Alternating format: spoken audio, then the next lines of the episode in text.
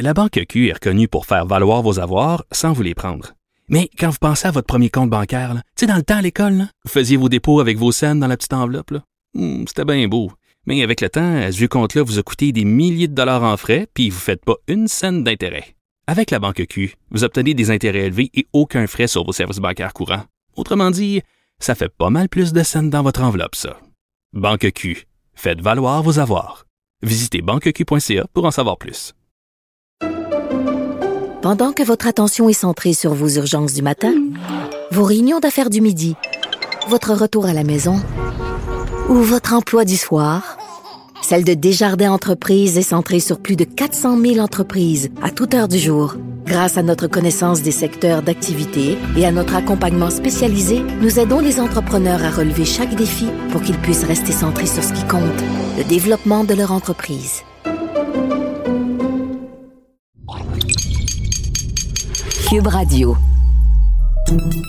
Salut, c'est Charles Dran avec l'équipe dans 5 minutes. On s'intéresse aux sciences, à l'histoire et à l'actualité. Aujourd'hui, on parle de voyage, de voyage intersidéral. Depuis quelques années, on détecte dans l'univers de nombreuses exoplanètes, des planètes qui ne tournent pas autour de notre Soleil, mais autour d'une autre étoile.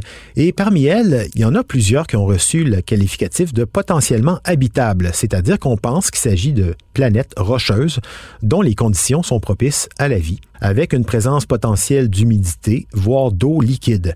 Et la plus proche dans ces planètes, c'est Proxima B, une planète qui tourne autour de l'étoile la plus proche du Soleil, la naine rouge Proxima du Centaure. Le problème, c'est qu'elle reste quand même à 40 000 milliards de kilomètres de chez nous. Ça, c'est quatre années-lumière. Alors la question euh, est simple, est-ce qu'on sera capable d'y aller un jour dans un délai raisonnable? Je voudrais pas péter votre ballon, je vais laisser Baptiste Zapirin le faire à ma place. Pour comparer, la planète Mars est à environ 225 millions de kilomètres de la Terre, et un vaisseau a actuellement besoin de 6 à 9 mois pour y aller. Proxima B, c'est 200 000 fois plus loin. À cette allure, ça prendrait 100 000 ans pour y aller. Et comme ça a l'air impossible, des scientifiques se creusent la tête pour savoir si finalement on ne pourrait pas trouver un moyen quand même. Et cet été, des astrophysiciens australiens ont publié une étude estimant qu'une voile solaire ultra légère, propulsée par un réseau de millions de rayons laser terrestres, d'une puissance totale de 100 gigawatts, eh bien cette voile solaire pourrait être propulsée jusqu'à Proxima B en 20 ans seulement. Mais bon, on parle là d'un calcul théorique pour envoyer une voile de quelques grammes, grande comme un timbre. Donc à moins de trouver un régime ultra efficace, pas de quoi soutenir le poids des humains. Ça pourrait être utile pour envoyer de la nanotechnologie, par exemple, capable d'aller observer Proxima B. Mais pour ça, il y aurait encore beaucoup de travail, mais moins que pour envoyer des humains. En fait, il faut être clair, pour l'instant, et peut-être pour toujours, le voyage humain interstellaire, long de plusieurs années-lumière, ça semble complètement impossible. Pour que ça devienne possible, il faudrait briser deux barrières. La première, c'est la limite technologique. À l'échelle spatiale, nos moteurs de fusée sont lents comme des escargots. Pour s'arracher à la gravité terrestre et décoller dans l'espace, tout ce qu'on sait faire pour l'instant, c'est utiliser un bon gros moteur bien lourd avec plein de carburant bien lourd lui aussi. Évidemment, plus c'est lourd, plus on ralentit. Alors ça passe pour aller sur Mars, mais c'est inenvisageable pour espérer s'envoler vers une autre étoile infiniment plus loin dans un délai raisonnable. Alors, il y a des avancées technologiques pour trouver d'autres moyens. L'étude sur les mini-voiles propulsées au laser sert à ça. Il y a aussi des progrès dans des domaines tels que la propulsion nucléaire, ou la production et le contrôle de l'antimatière, ou de la matière noire. Tout ça pourrait constituer des percées technologiques révolutionnaires, mais c'est encore hypothétique et pas pour demain.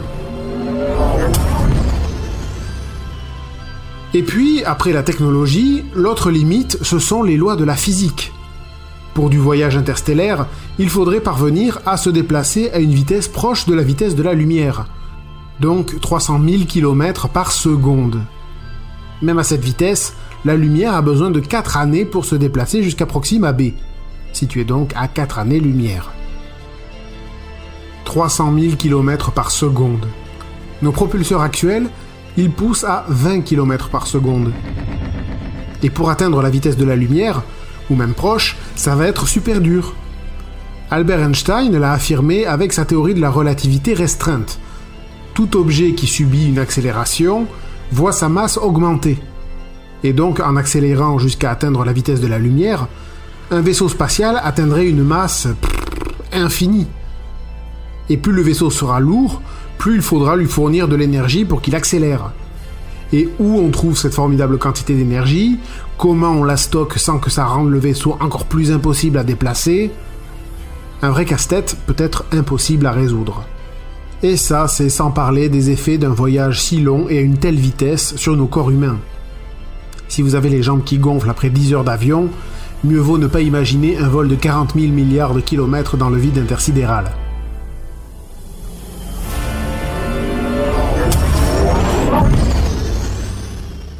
On a beau avoir de l'ambition, l'univers finira toujours par poser des barrières.